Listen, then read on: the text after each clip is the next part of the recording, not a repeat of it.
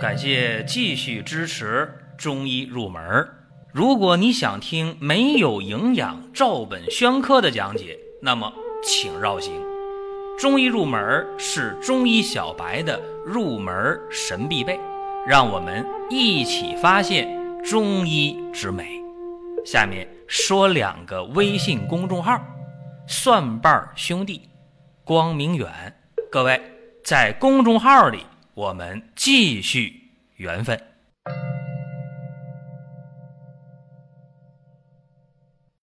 今天的话题是古人怎么用天水和地水入药。我们今天在煎药的时候啊，很多年轻人就问我煎药的时候，这水用什么水啊？自来水啊，还是井水、河水啊，还是矿泉水？会问这样的问题。甚至呢，前两天还有人问我一个问题，哎，他说我问一个事儿啊，你给我解释一下可以吗？我说你说吧。他说我看到一篇报道。不能用矿泉水煎中药，问我怎么办？我说那你用自来水呗。他说我怀疑我们家的自来水不好，那我买矿泉水还不行，那买什么水煎药啊？要不买那个纯净水啊煎药行吗？我一听啊，我就觉得真的不仅给他解释一遍，还非常有必要啊，给我们正在听节目的人所有的人讲一下古人。如何用水去入药、去煎药的事情，大家都知道。今天的自来水啊，不是那么让大家放心。为什么呢？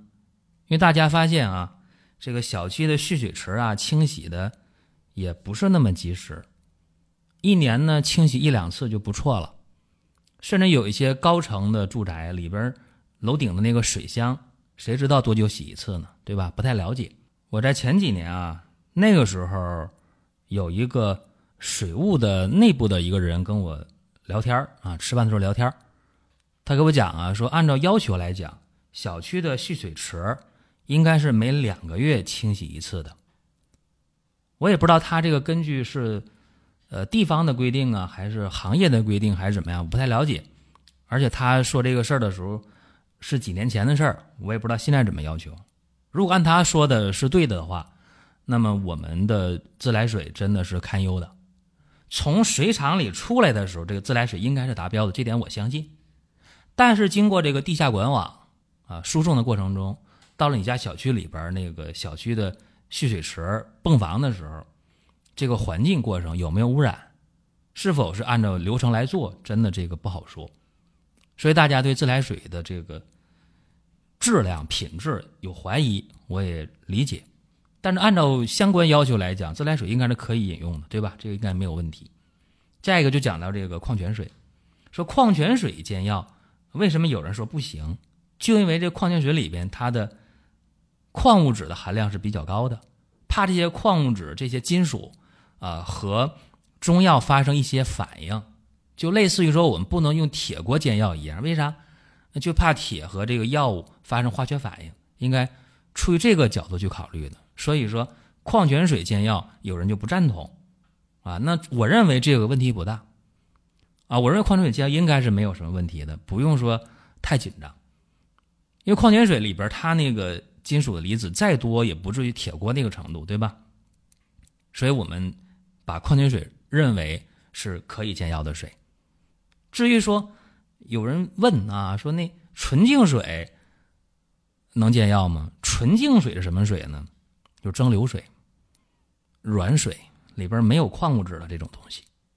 说用纯净水浇花，花都不活；养鱼，鱼都不活。我认为这个东西，呃，去煎药不太合适。说到纯净水，我接触的还真真是特别早。其实大家接触的也很早啊。我们在。小的时候扎屁针的时候，用那个蒸馏水那个灭菌的注射用水去兑药的时候，我就问过赤脚医生，我说那玻璃瓶什么东西？他告诉我是蒸馏水啊，这是我最早对蒸馏水的一个印象。那么后来知道了，这个纯净水啊和蒸馏水差不多，里边没有任何的矿物质，没有任何的杂质。那你想，水至清则无鱼啊，所以用这种毫无活性的水去煎药。我认为也是错误的。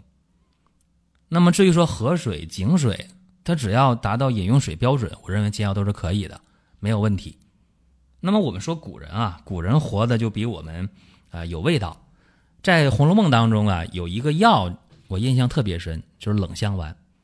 这个冷香丸呢，说是需要春天的白牡丹的花蕊，夏天白荷花的花蕊，秋天白芙蓉的花蕊，冬天白梅花的花蕊，还得需要呢四样神水：雨水节气这天的雨水，白露节气这天的露水，霜降这一天的霜，小雪这天的雪。大家一想，这冷香丸啊，真的是来之不易。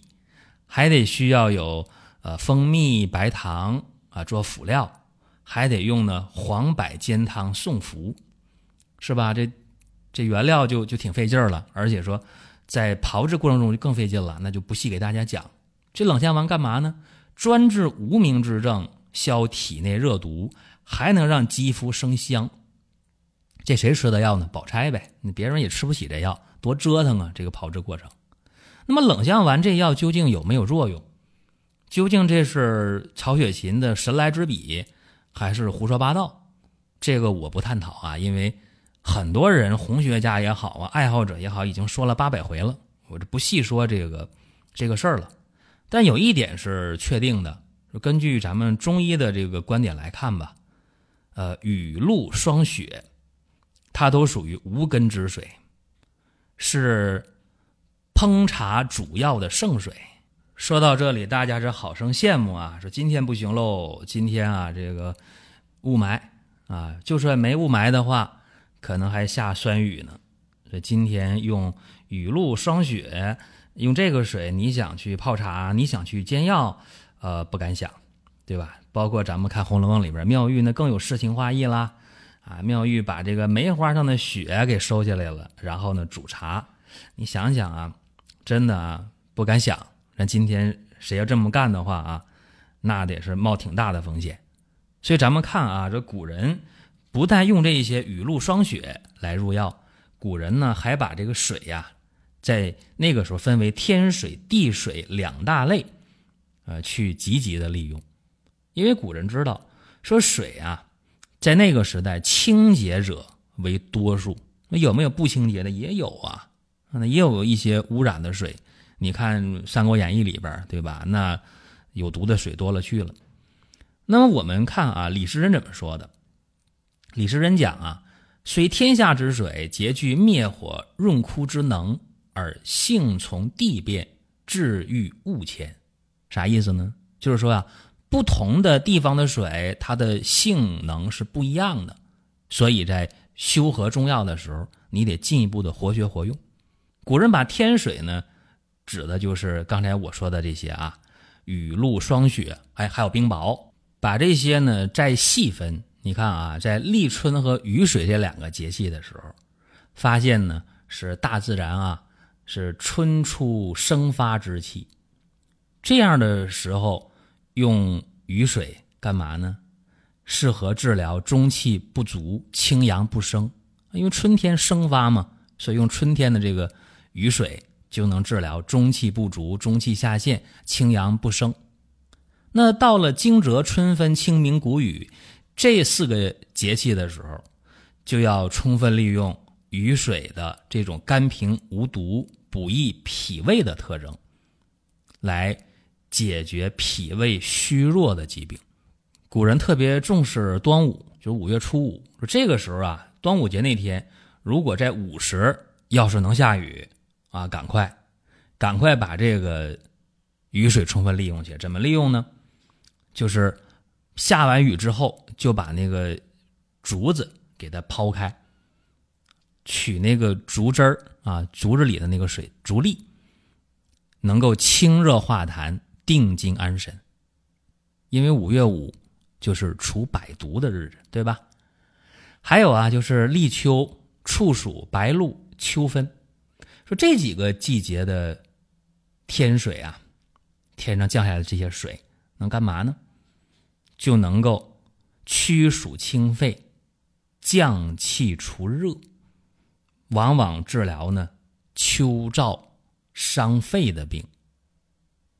到了冬天了，大雪、冬至、小雪、大寒，这个时候的降雨或者降的雪或者霜啊，这些水干嘛呢？就能够滋补五脏，甚至呢治疗痰火积聚啊这样的药。所以你看啊，古人在利用这个天水的时候，真的是跟着节气去走。最绝的是利用冰雹的这种干寒的属性啊，治疗那些伤寒热毒的昏迷之症。所以你看，古人把这个天水啊利用的是非常非常的到位。但有的时候啊，呃，也不是什么时候的这个天水雨水都能用啊。比方啊，在小满这个节气的时候，这个水。